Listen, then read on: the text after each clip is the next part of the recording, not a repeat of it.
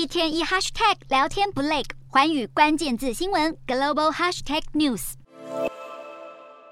美国副总统贺锦丽已经和日本首相岸田文雄会谈，他将继续前往南韩和澳洲与两国领导人举行双边会谈。根据白宫资深官员的说法，贺锦丽在每场会谈都会提到台湾。贺锦丽还预备在二十九号前往南韩访问时走访两韩非军事区。白宫表示，韩战停战将近七十年，贺锦丽走访非军事区，目的在于强调美韩同盟坚若磐石，并确认在北韩的任何威胁下，美国都将与南韩站在一起。而南韩外交部副部长赵贤东表示，美韩双方商定保持稳固的联合防卫态势，并坚决应对北韩的进一步挑衅。而这一切都是在北韩二十五号发射短程弹道飞弹之后。不过，北韩常驻联合联合国代表金星在联合国大会演说时，强烈谴责美韩联合军演，并重申北韩开发核武是为了应对美国威胁。金星更警告，美国越是加重对北韩的敌对政策和军事恐吓，北韩的应对力量就会更强，把频繁发射导弹怪罪到美国头上。